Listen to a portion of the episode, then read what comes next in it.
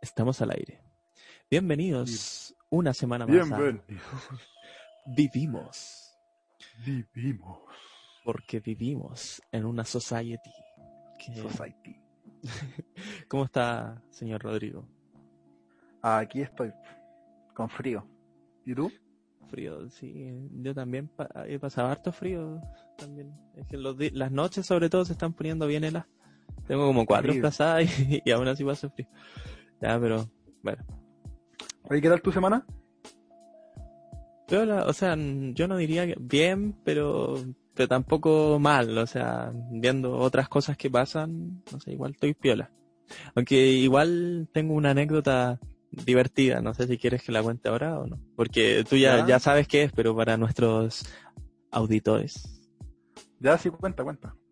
Ya miren, lo que pasa es que eh, la semana pasada terminamos de grabar y yo estaba haciendo la portada para subirla al YouTube, al Spotify eh, y buscando imágenes relacionadas en Google. Y ahí entonces eh, encontré una noticia a, a partir de las imágenes de Google sobre las cajas de alimentos de un de una página de prensa independiente cuyo nombre no quiero decir porque no les quiero dar publicidad gratuita. Pero la cuestión que tenía lo típico, un título súper No quiero que las dos personas que nos escuchen vayan.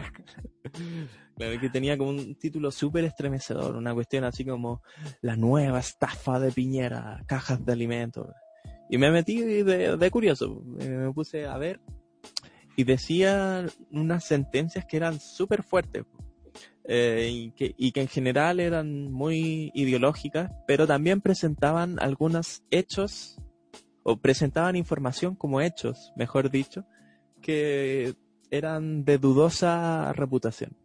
Por ejemplo, eh, decían que las cajas de alimento valían más o menos, no me acuerdo muy bien de los números, como 26 lucas, 26 mil, eh, pero que sin embargo expertos de mercado habían calculado que valían 13 mil, o sea, como la mitad.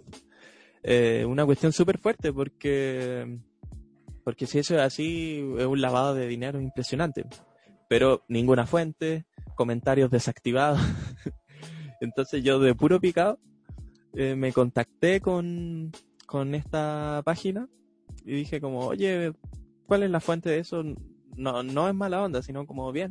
Y que de hecho, si es que tuviesen eh, datos que avalan esta información, sería súper impresionante. Se lleva a la Contraloría y se, y se hace un juicio. No, no, no sé si juicio es como apropiado, pero bueno, El, el proceso que corresponda. claro. Pero una noticia fuerte. Sí, pues, Si es, si es verdad. porque porque ahí bueno en la misma noticia luego calculaban entonces de acuerdo con cuántas cajas repartieron entonces cuántos se están quedando para ellos que sería como la mitad del valor como 13.000 por cada caja. Y que era caleta entonces bueno me contacté o sea la página de contactos le, le escribí así un correo pidiendo y no me fue muy bien. O sea era era una página española y me contestó el encargado de la página diciendo, ok, le reenvío tu mensaje al encargado de Latinoamérica para que revise la cuestión y, te contacte. Eso fue como al día siguiente del sábado pasado y desde entonces nada. Y como buen medio súper serio, no ha respondido. Muy bien ahí. Oye, eso da una lección súper importante y es que siempre uno tiene que tener igual ojo. O sea, está bien de que usemos Twitter, usemos Instagram para informarnos e informar. Pero uno igual tiene que ser un poco crítico. Ahí uno tiene que hacer el, trabajo extra de, de andar al ojo ahí con las cosas que lee. Claro, pero sobre todo como estas afirmaciones que parecen como respaldadas por un argumento de autoridad o una cuestión así, y que sin embargo no hay ninguna fuente. Como súper fuerte lo que está diciendo de que se están robando 13 lucas con cada caja. O sea, eh, si alguien eh, da crédito a esta cuestión, eh, no podrías como si no llamar ladrón a todo el mundo. Pero como dice, o sea, no sé quién lo dice, pero alguna vez escuché esta como frase como del mundo de la ciencia, como de que las grandes como los grandes descubrimientos requieren de grandes pruebas, una cuestión así. ¿Te suena? Eh, no, pero tiene sentido. Oye, y uno de los grandes problemas con estos medios independientes, que no creo que sean malos per se, sino que el problema de que muchas veces eh, cometen errores, que es natural que se cometa errores, pero no lo corrigen. No tienen eh, la valentía o el tino de corregirlo, que es súper importante. Eh, cuando eres un medio informativo, que si te das cuenta que cometiste un error, digáis, oye, eh, mira, posteé esto, me equivoqué. como Publimetro diciendo, no, no existen universos paralelos. claro, exacto, exacto. Entonces, pucha, sí, los medios independientes ya son necesarios, pero también es necesario de que tengan este periodismo de verdad, pues, ¿cachai? Si esa es la cuestión.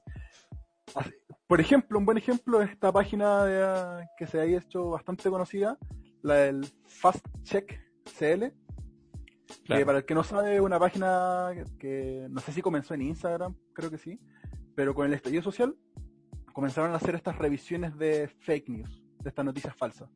Y, y de hecho tuvieron un reconocimiento, un premio al periodismo de excelencia por categoría de innovación. Entonces, eh, a mi parecer es una página súper seria. Los tipos cuando han cometido algún error, ellos lo comunican abiertamente, sin problema.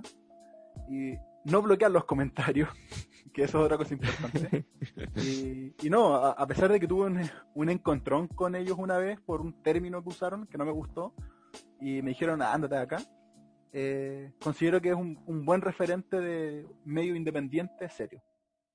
Claro, o sea, igual cabe decir que ellos no es como que vayan a analizar hechos, sino que analizan otras noticias. O sea, son como un metaperiodismo, por decirlo así. Que igual... Eh, eh, claro, es, la suma de las dos cosas, porque toman una noticia, la analizan y además van a buscar hechos. Muchas veces se contactan, por ejemplo, con gente o fuentes del gobierno y cosas así para verificar la información. Igual eso es como periodismo, ¿no? No, sí, sí. O sea, en verdad, no lo sé. Supongo que sí, pero, pero lo que quería decir que no es que hagan como el mismo trabajo que otros medios como ah, La Tercera, como Publimetro, El Mostrador.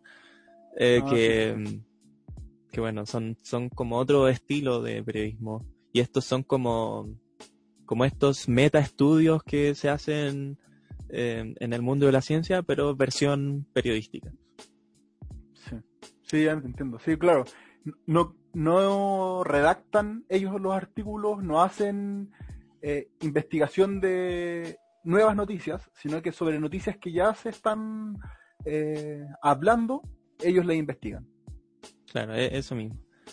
Oye, pero qué, impresionante la cuestión con la otra página, porque porque porque eso es derechamente desinformar. Sí, sí, o sea, sin. Y sin asco, si eso es lo peor. Porque más encima eh, anulan los comentarios, pues si eso ya es una mala señal. Si alguien es como. ¿Cómo se llama este músico facho? Plaza? ¿Alberto? Sí, creo que sí. Cuando hacía como su envío, creo, como que anulaba los comentarios. Porque obviamente sabía de que lo iban a, a insultar. Pucha, ya, pero bueno, ¿qué le vamos a hacer? O sea, supongo que todos los que nos están escuchando igual ya, ya le hemos insistido como no se queden con los títulos, eso sería lo primero. Pero otra cuestión, eh, chequeen las fuentes de, de lo que hablan. Lean bien porque a veces son eh, típicos. Eh, Juanito Pérez dice que espera que muera un millón de personas o que quiere que muera un millón de personas. Pero al final la noticia habla de que Juanito Pérez hizo de una entrevista en la que explica de que el virus eh, finalmente lo que quiere es matar a la mayor cantidad de personas que, por ejemplo, un millón de personas. Entonces, pero si uno hace una selección de las palabras que utilizó, que son verdad, y los pone en un título sensacionalista, eh, genera ahí una fake news. A partir de contenido real, crea algo falso como lo del universo paralelo. O como lo que vimos acá de Sergio Mico. Claro, se toma solamente dos, tres palabras que utilizó para hacer todo un título falso. En fin. En fin, ¿de qué vamos a hablar hoy? Hoy traemos un... Estuvo difícil escoger el tema hoy. Sí, hay hartas noticias. Porque hay hartas noticias. Sí, yo también eh, me di cuenta de eso. Tú ayer me lo comentaste, no, yo no me había dado cuenta, pero pensando ahora, hay mucha noticia esta semana y fue difícil escoger un tema en específico. Pero vamos a hablar hoy del sucio capitalismo. del, de los empresarios de siempre que nos dominan. De la elite imperante. en esta ocasión yo les voy a presentar un par de noticias. Vertimos con nuestra querida Latam, una empresa de vuelos de aerolíneas que ha estado súper mal. Bueno, aquí la, noticia dice que eh, repunta en la jornada, pero, pero que en general ha estado eh, en una baja impresionante y, que también es esperable porque bueno, estamos en pandemia, la gente ya no vuela. Eh, pero para leerlo un poquito, podemos leer este párrafo. Y en todo caso, si están viendo esto por YouTube, igual los links de todas las noticias están en la descripción, por si quieren chequearlo. O si no, búsquenlo ustedes mismos, no es difícil. Ya, entonces les leo esto. Así, en el mes, las acciones acumularon una baja de un 72,74%, anotando también su peor desempeño mensual en la historia, mientras que en lo que va del año registran un retroceso de un 88,6%. Entonces, una empresa que va a la baja, que se declaró en quiebra en Estados Unidos y que, y que bueno, ha provocado también muchos despidos en, en todo el mundo, incluyendo aquí en Chile. Incluso acá, acá. Incluso aquí en la, la casa de este señor. eh, pero bueno, el caso es que LATAM no es solamente no es solo esta empresa, sino también ha afectado a otras empresas a lo largo del mundo.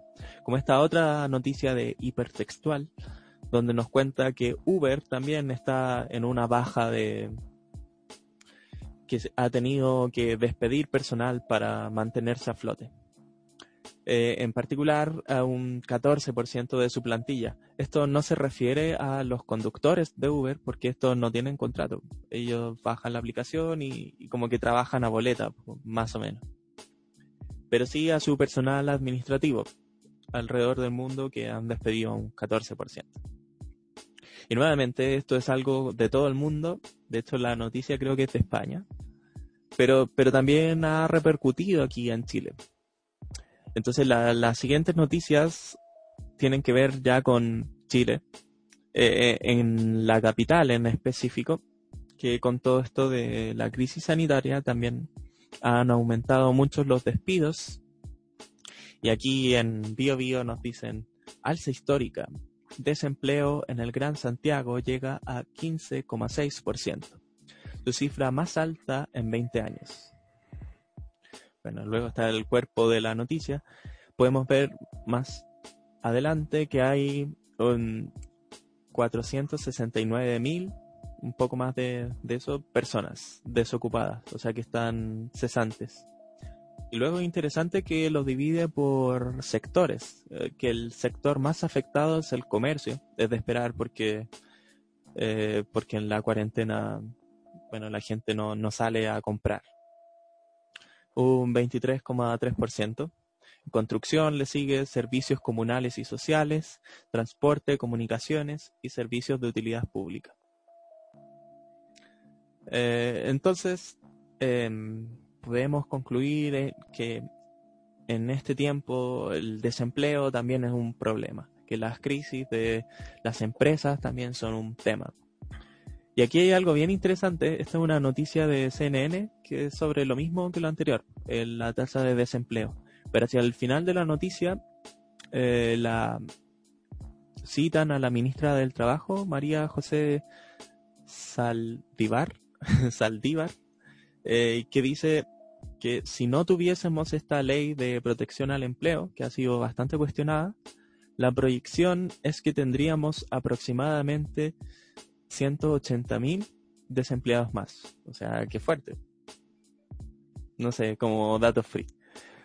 Eh, en resumen, entonces, eh, en este tiempo de cuarentena también ha sido un problema importante el trabajo, cómo se ha visto afectado el rubro del trabajo, como las grandes empresas y por supuesto también las pequeñas y medianas, las pymes, y cómo esto ha afectado también a toda la gente. ¿Qué, qué impresión te causa? No, quedo muy impresionado. me No, eh, me, me- me estremece, compañero.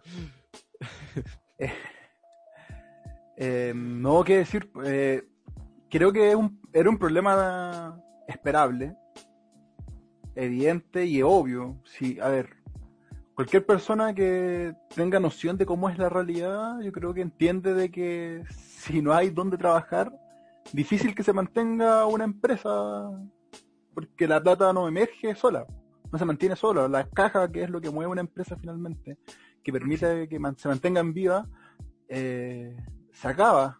Entonces, obvio, es, es esperable que las empresas eh, vayan muriendo paso a paso. Claro, y también se habla de una gran recesión que se viene. La comparan Además. a la del 2008 y que va a estar Y difícil. dicen que hasta podría ser peor. Mm. Así es. O sea que este siglo no tuvimos los locos años 20. Claro. Eh, oye, pero a propósito de todo esto, hay un tema que creo que sí ha estado, eh, no sé si en discusión, pero sí en la palestra pública, que es el tema de la intervención estatal o la ayuda estatal a estas empresas, en especial a las grandes empresas. ¿Cómo ves tú esto de, de que el Estado tenga que salvar a estas empresas para que no quiebren? Como, como, ¿cuál meme del perro grande ahí, gigante? Eh, empresa antes. Te voy a cobrar multas de no sé cuánto por aquel pequeño error y no te voy a devolver ningún peso. Y ahora soy una empresa chiquitita, por favor, ayúdenme. Eh, no, pero a ver. eh, yo veo con buenos ojos que el gobierno ayuda a las empresas grandes. Eh, y creo incluso que lo está haciendo tarde. Yo creo que Chile está respondiendo tarde la ayuda a las grandes empresas como la TAM. No lo digo solamente porque me echaron a mí y que vengan a decir que ahora van a ayudar, me parece tarde, sino que me parece tarde también porque cuando uno compara con otros países, eh, la ayuda desde el primer día prácticamente ya se estaba anunciando. Mientras que en Chile se cerraban las puertas, eh, como dando la señal como, no, el gobierno no está interesado en ayudar a las grandes empresas. Que obviamente eso trae votos, trae votos, gente a favor, hoy que bacán un gobierno que no apoya a las grandes empresas. Pero finalmente cae en el error de que no abordan el problema de forma integral, po, ¿cachai? Porque, eh, ¿qué pasa? Bueno, las grandes empresas igual dan empleo. Y las grandes empresas también muchas veces son críticas para el desarrollo del país. Y, y si bien la mayor fuerza laboral está en las pymes, eh, bueno, igual hay un porcentaje súper importante de gente que trabajamos en grandes empresas, o trabajábamos. Bueno, sí, eso es cierto.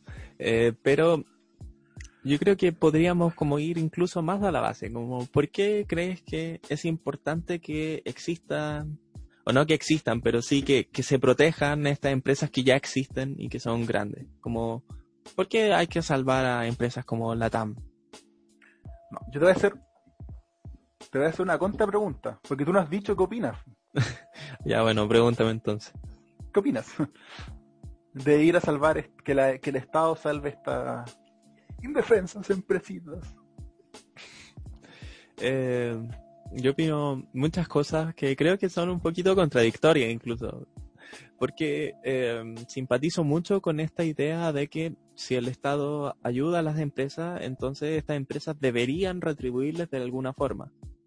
Y un poco por ignorancia, porque yo igual ignoro mucho de, del mercado y, y cómo, cómo funcionan estas cosas, pero al menos mi impresión desde afuera es que se les ayuda, pero después cuando ellas están en una posición bien, privatizan como todas sus ganancias y si bien dan empleo, pero no, no ayudan de vuelta, ¿cachai?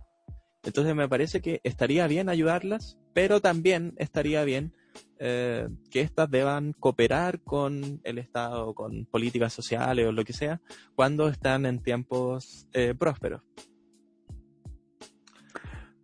Eso por un lado. ¿Y por otro? Por otro se me olvidó.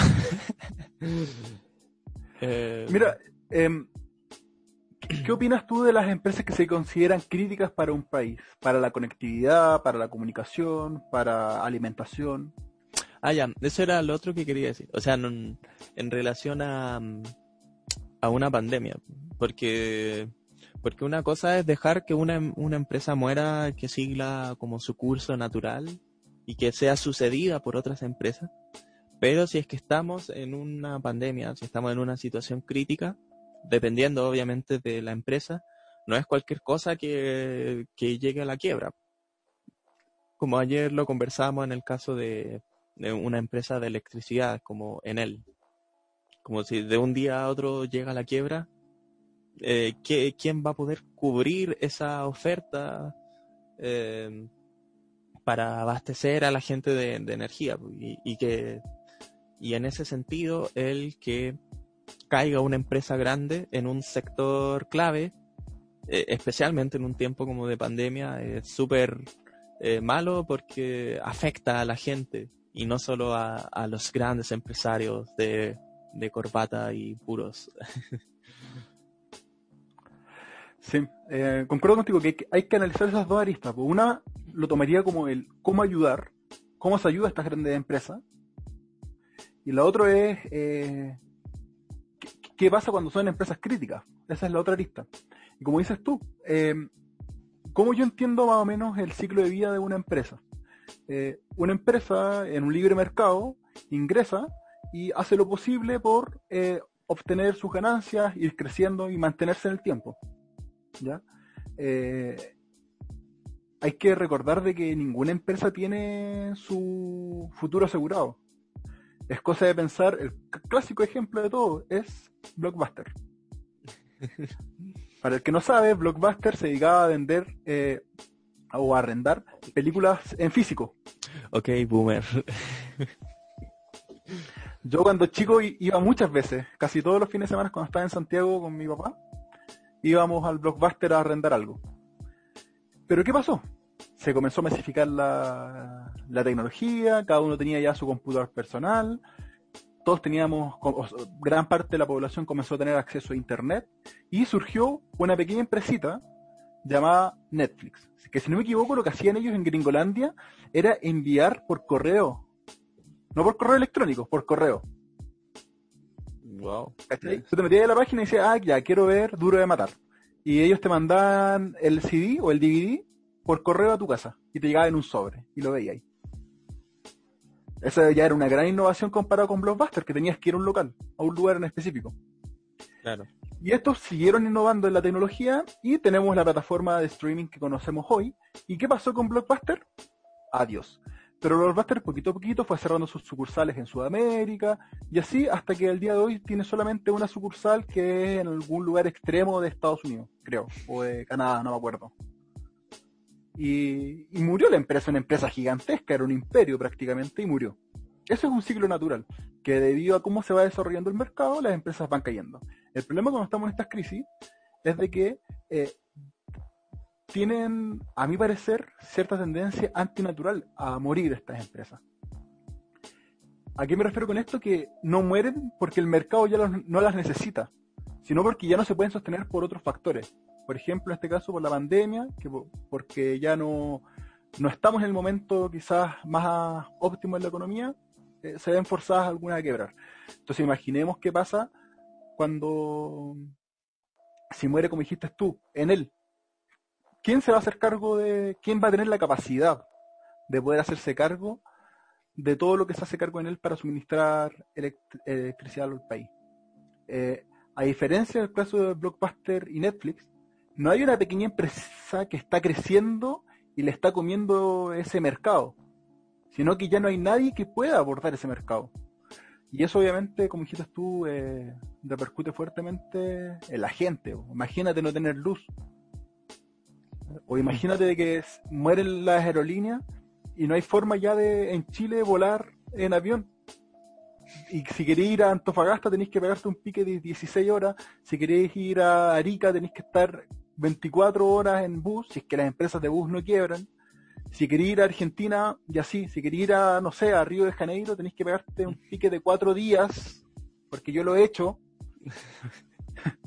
sé lo que significa estar 4 o 3 días viajando en bus hasta Río de Janeiro. Entonces, eh, claro, repercusiones que, que, que el pueblo finalmente resiente.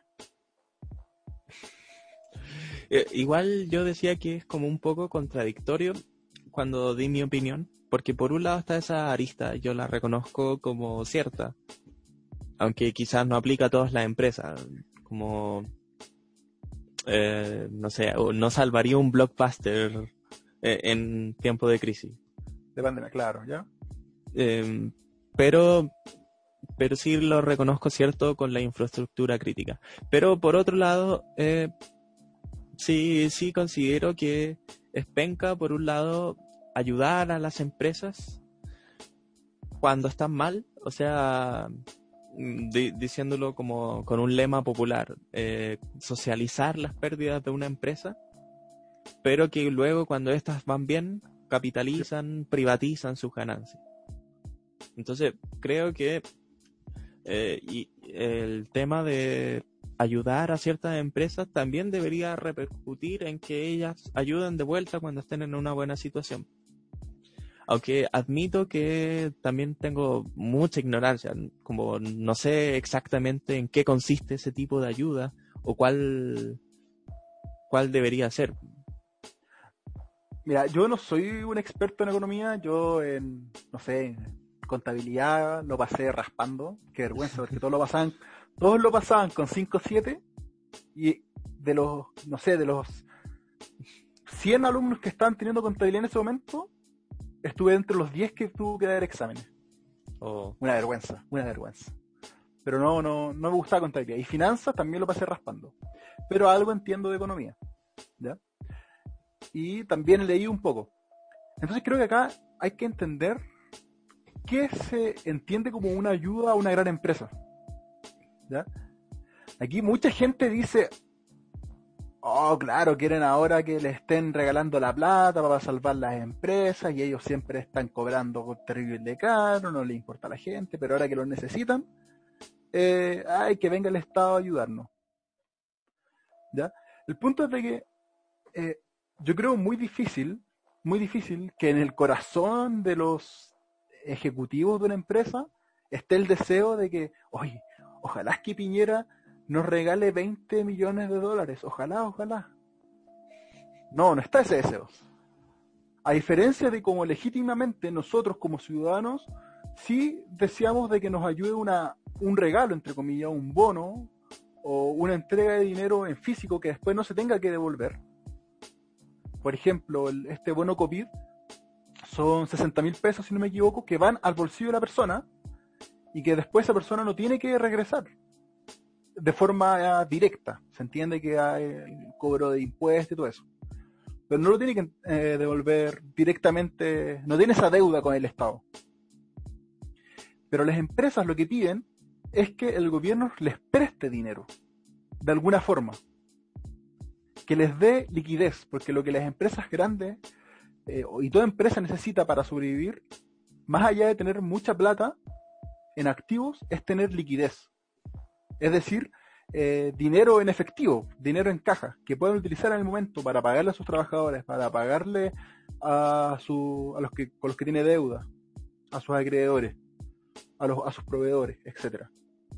Em, y para eso, por ejemplo, una de las medidas que yo he escuchado que no solo se ha aplicado, se ha pedido aplicar en Chile, sino que también se ha aplicado en otros países, es que el Estado eh, compra acciones de la empresa. Por ejemplo, el Estado podría comprar el 20% de la TAM. Por tanto, el Estado pasaría a ser eh, parte del directorio de la TAM. Por tanto, las decisiones de la TAM también pasarían por parte de alguna gente representante del Estado, cosa que obviamente actualmente no se da. Eh, y no solo eso, sino que a futuro, cuando la TAN, si es que algún día vuelva a ser como era antes y vuelva a tener ganancias millonarias y se haga el reparto de los dividendos a sus accionistas, parte de esos dividendos, de esas ganancias, iría a quién? Al Estado. Por tanto, cuando le esté yendo muy bien a la TAM en un futuro, tal como tú dices, esas ganancias no solamente iría a privado, sino que esas ganancias, en la proporción, comillas, justa, iría también al Estado. Entonces ahí, de cierta forma, se estaría eh, sociabilizando, socializando, no me acuerdo qué expresión utilizaste, eh, estas ganancias. Claro. Eh, sí, bueno, con eso que cuentas, como que suena quizás demasiado bueno para ser verdad, porque uno basado en la opinión popular también podría decir, ya, pero hay dos problemas con este tipo de medidas. El primer problema es tener un gobierno que tiene poca confianza. Y que si tiene poca confianza, eh, hay poca esperanza de que estos coloquen a cargos del Estado que, que sean competentes, que sean limpios y que, y que no haya como corrupción desde ese lado. O sea, corrupción del Estado. Y la otra parte de la crítica popular también a las grandes empresas tiene que ver con la corrupción, pero ya no del Estado, sino de los mismos empresarios, como la colusión. Eh, como por qué deberíamos salvar a esta a las empresas de los confores porque sí uno podría pensar es, es terrible que si estas empresas quiebran la gente se va a quedar sin confort. A puro papel de diario. como en los viejos tiempos. Como en los viejos Pero, pero, o, las farmacéuticas, pues, que igual son una, una un sector económico súper crítico en, este tiempo. Pero, pero por otro lado, ¿cómo vamos a ayudar a estos tipos que se estaban coludiendo años atrás y que uno tiene buenas razones para sospechar que no son empresarios eh, que busquen el juego limpio, por decirlo así. es un tema súper complicado. Yo, a ver, no me gusta mucho esta idea de impunidad que queda frente a los casos de corrupción. Lamentablemente hemos visto que a nivel mundial los casos de corrupción en las grandes empresas suelen quedar impunes los cargos más importantes. Por ejemplo, eh, si no me equivoco, el caso de Mercedes, no, de Volkswagen, eh, cuando ocurrió esto, estos fraudes con los medidores para ver qué tan ecológicos eran los motores diésel, eh, los que salieron finalmente con pena fueron algunos cargos, algunos puestos, algunos gerentes, pero no los gerentes más importantes. Y para eso a mí me causa mucho malestar. Y eso estoy de acuerdo de que ahí hay que tener mano más dura. hay que borrar de plano a toda esa gente de los, de los cargos. Hacer una purga dentro de la empresa. Sí, pero qué radical ese pensamiento. Porque quiere decir que el Estado tiene que intervenir sobre empresas privadas. Sí, sí, sí. Yo, a ver, yo estoy a favor del libre mercado yo considero que el libre mercado es positivo, pero también considero de que lamentablemente vivimos en una sociedad compuesta por una sociedad. la sociedad tiene gente. ¿Ya? Y para mí ese es el gran problema que tiene la sociedad, por la misma gente, es como contradictorio. ¿Ya? Y el capitalismo, por muy sistema que, no sé, si unas máquinas estuviesen ejecutando, quizás funcionaría bien, eh, yo creo que gran parte de los problemas del capitalismo está que está manejado por gente finalmente. Está, interactúa gente por medio. Y hay gente que es nefasta, hay gente que es mala, hay gente que desea solamente su bien, hay gente que no le importa el resto con tal de ello estar bien. Entonces, mientras exista eso, creo que es necesario que haya un ente regulador. Y para mí ese ente regulador, en el sistema actual que vivimos, tiene que ser el Estado. Entonces yo sí estoy a favor de que los Estados eh, tengan capacidad de intervenir, pero en estos casos en que efectivamente el ser humano ya también ha intervenido en el mismo mercado, ¿cachai? A través de sus malas intenciones. Dale, comprendo. Yo sobre eso, en verdad, como, como ya dije, no, no sé muy bien qué pensar, porque tengo varias opiniones que son como contradictorias o, o quizá o quizá no es tanto que sean contradictorias, pero que, que son poco propositivas. Así que supongo que me quedaré callado con, con ese rebote. Bueno. Pero, eh, tú me preguntaste qué hacer en el caso de estas empresas así eh, que tienen estos antecedentes. Y hacerlo ahora, ahora que, que ya no podemos dar marcha atrás y decir, ay, si ahora vamos a hacer borrón y cuenta nueva en plena pandemia. Ya no estamos en hora para eso. Eh, Claro. yo hago ejercicio mental de pensar. Ya, el, el típico escenario, what if? ¿Qué pasa si? ¿Qué tal si? Estas empresas, empresas cierran. ¿El daño que nos puedan causar es mayor o menor que el daño que causa al, por este periodo excepcional, entiéndase, ayudarlas? a mi juicio, el daño es mucho peor si es que uno no las ayuda y, cierran. Por tanto, creo que la decisión correcta es ayudarlas. Por mucho que uno esté muy enojado ahora, en este minuto, creo que la decisión correcta es ayudarlas. No implica eso de que a futuro va a decir, ah, ya me olvidé de lo que hicieron.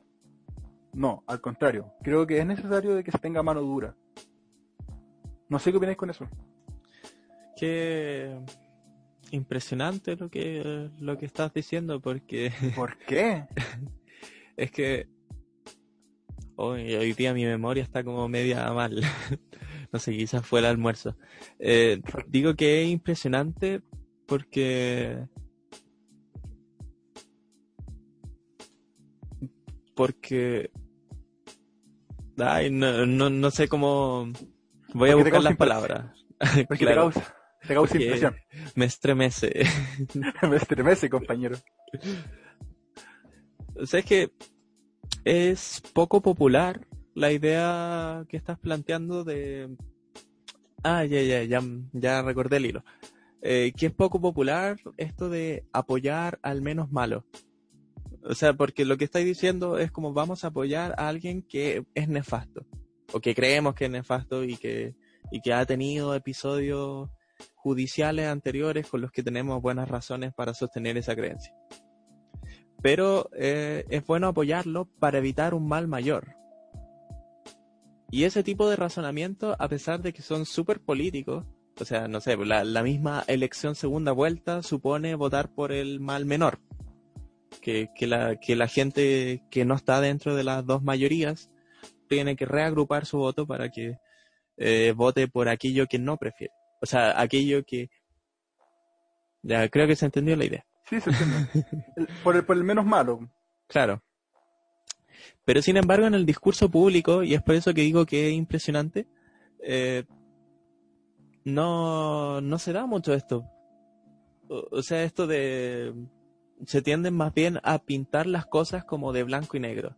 De que tenemos que purgar a los malos y así se van a solucionar mágicamente los problemas. Aunque renuncie Piñera y que mágicamente va a solucionarse el problema de la pandemia. O peor aún, la gente que dice que renuncie Mañalich. Que parece, perdón que lo diga ahora, no sé qué no es el tema, pero una estupidez, pues en medio de la pandemia, haces que renuncie el ministro de salud, no parece ser la mejor idea. O sea, es que, bueno, no sé, depende. Si, si es que hay algún otro profesional así y más capacitado, no le veo problema.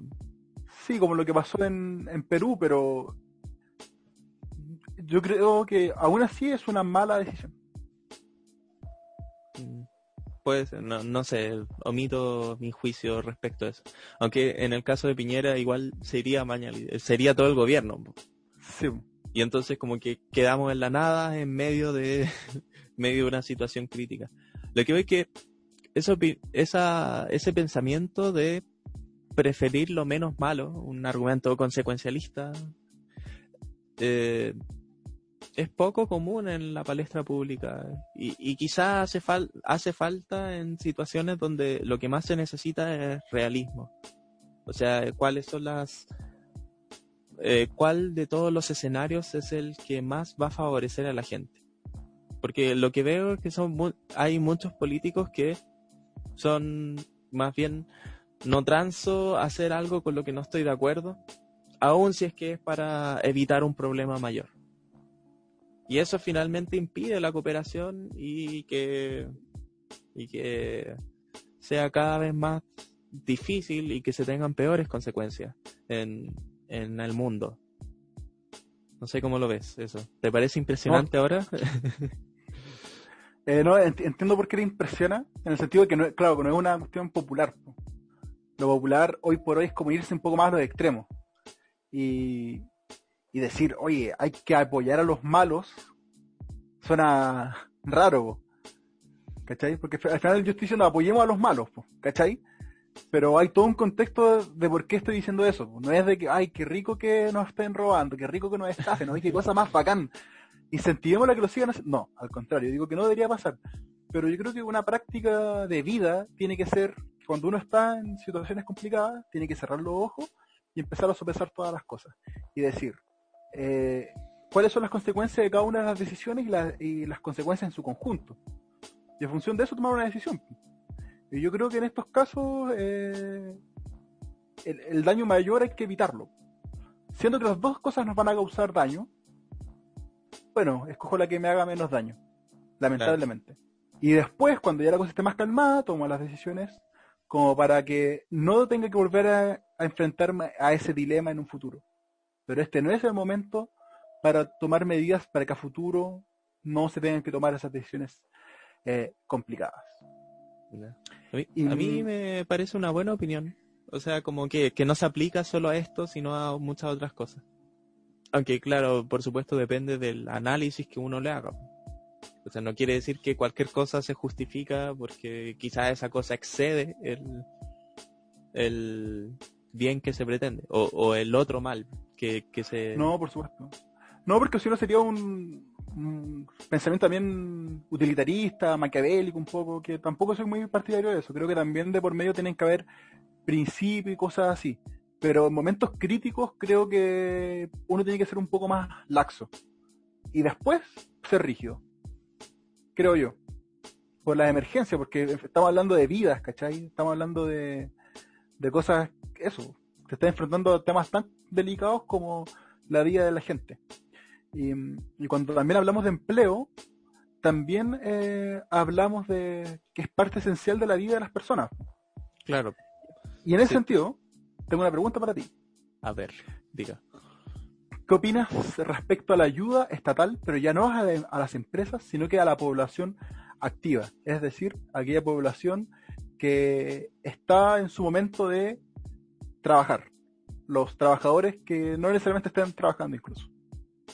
Eh, no, te entendí muy bien. O sea, es la ayuda a los a la población activa, o sea, a la gente que puede trabajar. Pero a toda la gente en general o a los que están sin trabajo. Eh, particularmente a la gente eh, que puede estar arriesgando su trabajo y la gente que no está trabajando. Mm. Que me, me parece que es necesario la ayuda social, pero independiente de si es población activa o no. O sea, no sé, por, por ejemplo, las cajas de alimentos eh, benefician tanto a la gente que es activa como a la gente que no, porque, bueno, no sé, viven en la misma familia. Eh, y en ese sentido, eh, no, no, sé, como obvio que estoy de acuerdo con que estamos en una situación en la que es necesario especialmente si es que tenemos eh, una, una situación mundial en la que el desempleo está subiendo, en el que hay crisis económicas. Entonces es importante gastar un poco más y, puede que el Estado eventualmente se endeude, pero vale la pena porque es una situación crítica. Aunque... Ah, perdón. Ah, ya. Aunque que, quizás también sea necesario, porque hay como distintos tipos de ayuda. Uno es la ayuda material, así como que te den un bono o que te den cajas de alimentos. Pero otra cosa es que el Estado ayude a estimular el mercado. O sea, como que cree empleos para hacer cierta cosa en donde se creen trabajo y la gente se beneficie, pero trabajando.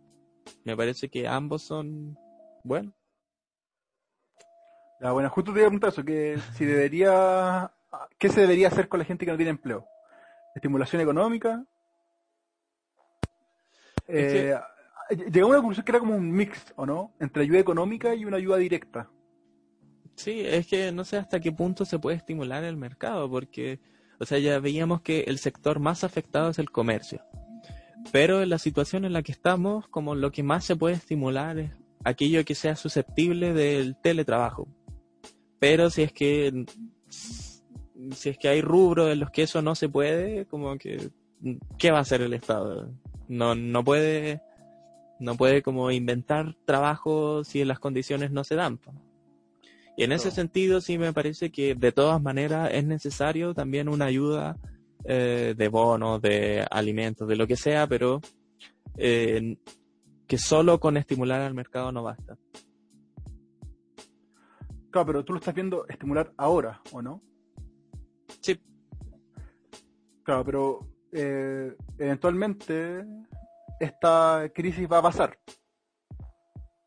y ya se va a poder salir con mayor regularidad, con ciertos resguardos obviamente, pero se va a volver a, una nueva normalidad. ¿Sí? Polémico término del cual yo estoy muy de acuerdo. Y todos esos que dicen que está mal ese término, que se jodan. Porque, no sé, sí, o sea, creo que se hizo mucho revuelo eh, periodístico y por parte de la, de la oposición con tal de decir, ay, esto es culpa del gobierno, cosa que no suma y creo que tampoco es verdad. Si uno ve datos, te dice como que no es tan así como se intenta hacer ver. Pero bueno, en fin, algún momento vamos a llegar a esta nueva normalidad. Ahí eh, yo creo que también va a ser necesario una estimulación de la economía. Y, por ejemplo, ¿qué pasa con el turismo? ¿Qué pasa con la gente que tiene hoteles? ellos bien se dedican a a tener gente adentro y ahora no están trabajando y por tanto sus ingresos son cero. Cero, cero, cero, cero. Por último, no sé, alguien que tiene un restaurante estará vendiendo menos, pero puede seguir siendo delivery, por ejemplo. Una persona que vende útiles escolares o útiles en general, ya también va a vender súper poco pero igual hay gente que debe estar comprando pinceles, comprando cosas así, y pueden hacer delivery también. Pero hotel... Privado. Privado. eh, el gobierno es, una, es una situación complicada, así como lo dice. Y creo que y creo que sí, que es importante como estimular la, la economía en la medida de lo posible. Pero me parece que eso es algo que siempre debería hacerse, porque siempre hay una política laboral que busca el crecimiento, que busca que busca reducir el desempleo en el fondo. Entonces, me parece que sí es necesario, pero que tampoco es como nada nuevo. Ya, es que es súper distinto. Porque en un momento normal, en teoría, la economía se va desarrollando según las necesidades del mercado, con ciertas intervenciones que hace, que hace el Estado eh, para quizás algunas inyecciones económicas en algunas áreas, promover el turismo, por ejemplo. Pero para estos casos tan críticos, ¿tú consideras justificable de que el gobierno haga un esfuerzo mucho más grande para inyectar dinero en el mercado? Por ejemplo, una forma de inyectar plata es, eh, a futuro, un ejemplo estúpido quizás, eh, dar bono turismo, bono vacaciones. Toda la gente va a recibir plata para salir de vacaciones dentro del país. Es una forma de estimular el mercado. Le estás pasando tu mismo plata a la gente para que salga, invierta, quizás gaste un poquito más de su bolsillo y eh, vaya a los hoteles, vaya a los centros turísticos, a las actividades de turismo, a las playas, eso es, finalmente la estimulación del mercado que muchas veces se apunta. Claro. ¿Te parece justificable eso? Que el gobierno esté, que llegue en un momento a gastar plata tan directamente? No sé, o sea, no sé, realmente no. Creo que es como más bien un tema técnico. Eh, En principio, si es que puede permitírselo, yo creo que ¿por qué no? Pero más como que darle plata, un bono vacaciones, que sí me parece como raro. Sería mejor eh, dar, no sé, como, como darle directamente plata a las, los hoteles, como ese, al sector turístico, y que estos, eh, no sé, como que el Estado les compre eh, puestos y que luego los reparta. En vez de darle plata a la gente para que... Ya, Claro, pero, pero no sé. Pero ya sí está bien, pero es que es una posibilidad también. Y, y el punto es de que eso es súper mal visto. Porque como que el Estado está decidiendo cuánto, a qué, a quién. ¿Cachai? No es como de libre, tan libre mercado eso. No, sí, Porque es que yo lo pienso Además, como si, si me dan plata, dándole- y si me dan plata en el verano, yo probablemente no me la gaste en irme de vacaciones. Ah, sí, pero hay formas de, yo creo, de que se puede dirigir, no sé, po, gift card, o algo del estilo, no sé. un, un descuento, utilizar tu cuenta root en, en, Ya. en algún centro recreacional. No sé, yo creo que es un tema, un tema complicado. Ojalá esté un experto algún día con nosotros, cuando este programa tenga millones de visitas por capítulo. Cuando sea premiado por organizaciones. Claro, cuando seamos reconocidos como el mejor podcast de Chile. Y ahí tener algún invitado para que nos, nos aclare estas dudas. Ya. Yo pensé algo muy rancio, pero no lo voy a decir. Eh, pero en todo caso, bacán poder como opinar sobre estos temas. Incluso, Sí, bueno. O sea, yo creo que, de, de hecho, hablando como del podcast, ya que salió el tema, yo creo que es bueno opinar incluso sin, sin dárselas como del que sabe. Opinar así como lo estamos haciendo ahora. Que... Yo opino. Ajá. Yo opino. Ajá. Oh. porque porque la o sea la opinión común la, la opinión de la palestra pública me parece que es imprescindible que ¿no? bueno últimamente como esta visión tecnocrática de la política ha sido bien criticada más criticada por los intelectuales que por otra cosa pero pero sí creo que es importante como esta opinión de gente random que no sea experta porque esa discusión permite fijar como las prioridades, ¿cachai? Incluso como en esta misma conversación se puede entender que, bueno, el problema económico es también un problema, que no, no es solo... O sea, que, que los intereses de las empresas no son ajenas al bien social. Y eso, y eso es algo que, no sé, quizás es como súper obvio, pero, pero si nadie habla de eso, entonces como... Pero, ¿sabes que yo le pongo un pero a lo que tú dices? Y es que yo creo que si bien es necesario opinar y es bueno y todo, creo que también es importante que uno sea responsable y haga una opinión responsable. Que dentro de todo sea lo más crítica posible y, y lo más informada dentro de las posibilidades. ¿Cachai? Sí, Porque- pero yo creo que no estoy en desacuerdo con lo que dices. o sea, no, no estoy diciendo que uno se puede refugiar en su ignorancia y decir, ah, yo puedo decir cualquier cosa porque no soy un experto. Eh, sino que más bien eh, hablar desde la ignorancia, o sea, es una estrategia que cuyos resultados también tampoco son autoridad, ¿cachai? O sea, lo, lo que estamos diciendo aquí, nadie lo va a citar. Claro, pero Y, y es bueno que, que sea así. Sí, sí, puede ser. Pero bueno, yo insisto en esto. ah, es una cosa que me molesta mucho. Esa cosa, por ejemplo, típico comentario de que, eh, que, se ha dado mucho, de que critican a estas grandes empresas. Por ejemplo, eh, yo trabajé en la TAM, me echaron de la TAM, no tengo por qué de- defenderlos, así que no lo hago con el ánimo de, ay, es que la TAM es tan bonita que defenderlo. No, lo hago con el ánimo de que yo lo considero que una cosa más objetiva.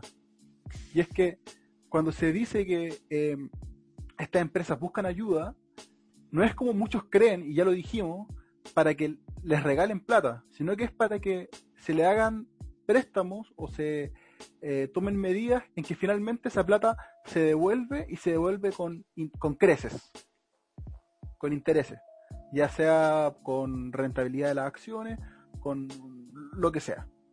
Pero a la larga, eh, esa opinión que llega a ser eh, molesta, desinformada y que se hace con ímpetu que se mantiene con el tiempo, yo creo que es dañino. Porque va a llegar otra persona que tampoco está informada y va a leer, oye, sí, malditas empresas que quieren que le regalen plata. Y después la gran parte de la población va a tener ese pensamiento que no está tan fundamentado. Claro. Entonces, yo, yo creo que es importante que se haga el ejercicio de ser un poco más crítico al momento de dar opinión. Eh, o, o no solo, o sea, sí, ser crítico, estoy de acuerdo, pero también reconocer el alcance de lo que uno está diciendo. Ya, sí, sí. Porque es diferente como, como ahora estamos hablando y diciendo, o sea, aunque no lo digamos de forma explícita, igual como que es obvio que nuestros espectadores reconocen que nuestras palabras no son autoridad.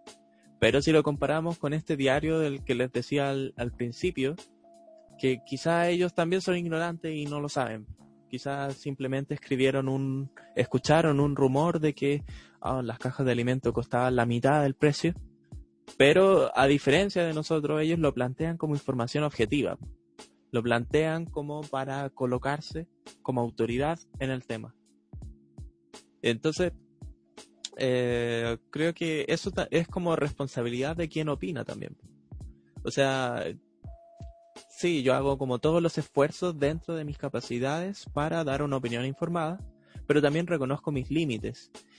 Y al público que me escucha, no sé, con el que estoy conversando, eh, le hago saber cuáles son esos límites. ¿Está de No, acuerdo? sí. Sí, estoy de acuerdo. Y, y también con... Es un poco lo que pasaba con... Un poco socrático esto, de, de reconocer, pues, eh, cuál es mi ignorancia. Reconocer que soy ignorante en los temas, ¿cachai? Saber que ya estoy opinando esto, pero soy ignorante. Estoy comentando esto, pero pero no soy un experto en el tema. Como tú lo dijiste, como yo también lo dije en su momento, ¿cachai? Creo que eso también es clave. Trabajo personal de decir, eh, lo digo desde mi ignorancia. Ya, estoy de acuerdo. Y quizás se está poniendo medio latero, así que Sí, sí. Sigamos. Oye, pas- pasemos, pasemos a las noticias rápidas. ¿Algo que quieras decir antes de? No, no pasen nomás, vamos. Yo encuentro que, que capítulos como hoy, que son como con poco contenido, igual son bacanes porque... O sea, ha- había muchos temas, pero elegimos como algo súper concreto. Ya llevamos casi una hora hablando, así que Así que, se alargó. Ya. Oye, eh, Minnesota declaran estado de emergencia por protesta por muerte de George Floyd. Hoy qué, qué brígido. O sea, esto ha sido un revuelo en redes sociales y, y, y bueno, o sea, en todo el mundo, pero especialmente en Gringolandia, en Minnesota. Entonces, no sé, espero que como se desenvuelven los hechos resulte bien, aunque no sé, no sabría muy bien cómo definir ese bien, pero, pero ojalá que haya menos sufrimiento a la larga. Sí, yo creo que... eh, ¿Viste el video? Bien fuerte. No, no lo vi. Es que pe- pensé que iba a ser puro morbo, así que ¿para qué? Ya, no, yo lo vi y es fuerte. Claro, el tipo, por lo que supe, no murió ahí mismo. Ahí el tipo quedó inconsciente y murió el día siguiente. Pero no, fuerte, fuerte. Y yo creo que lo que la gente más espera es de que las autoridades den señales claras. Yo creo que eso es lo que la gente más espera. Más allá de, oh, ya, destruyan a la policía. No, es den señales claras. O sea, el tipo ojalá es que se vaya preso. En fin, siguiente noticia. Estudio revela que el 15% de los contagiados con COVID-19 en Chile sale a trabajar más de una vez a la semana.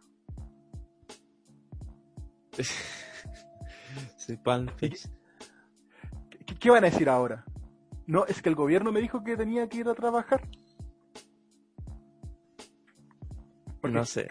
Es que, insisto, con que en estos temas soy muy ignorante, porque quizás hay familias donde la ayuda no ha llegado y necesitan trabajar. O Mira, quizás no. Yo mira, creo que yo hay... creo- La verdad.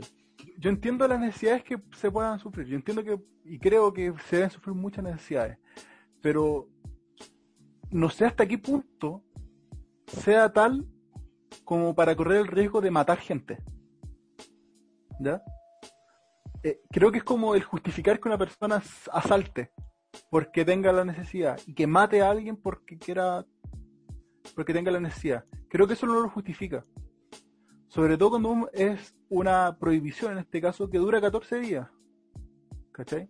Creo que la gente tiene que ser un poco más eh, crítica con, con- la situación que está pasando. Y, y pucha, sí, entiendo que es súper difícil porque hay gen- gente que esté pasando mucha hambre. ¿Cachai? Y quizás por eso salen a trabajar. Pero... Pero no sé, no sé, en, en verdad me...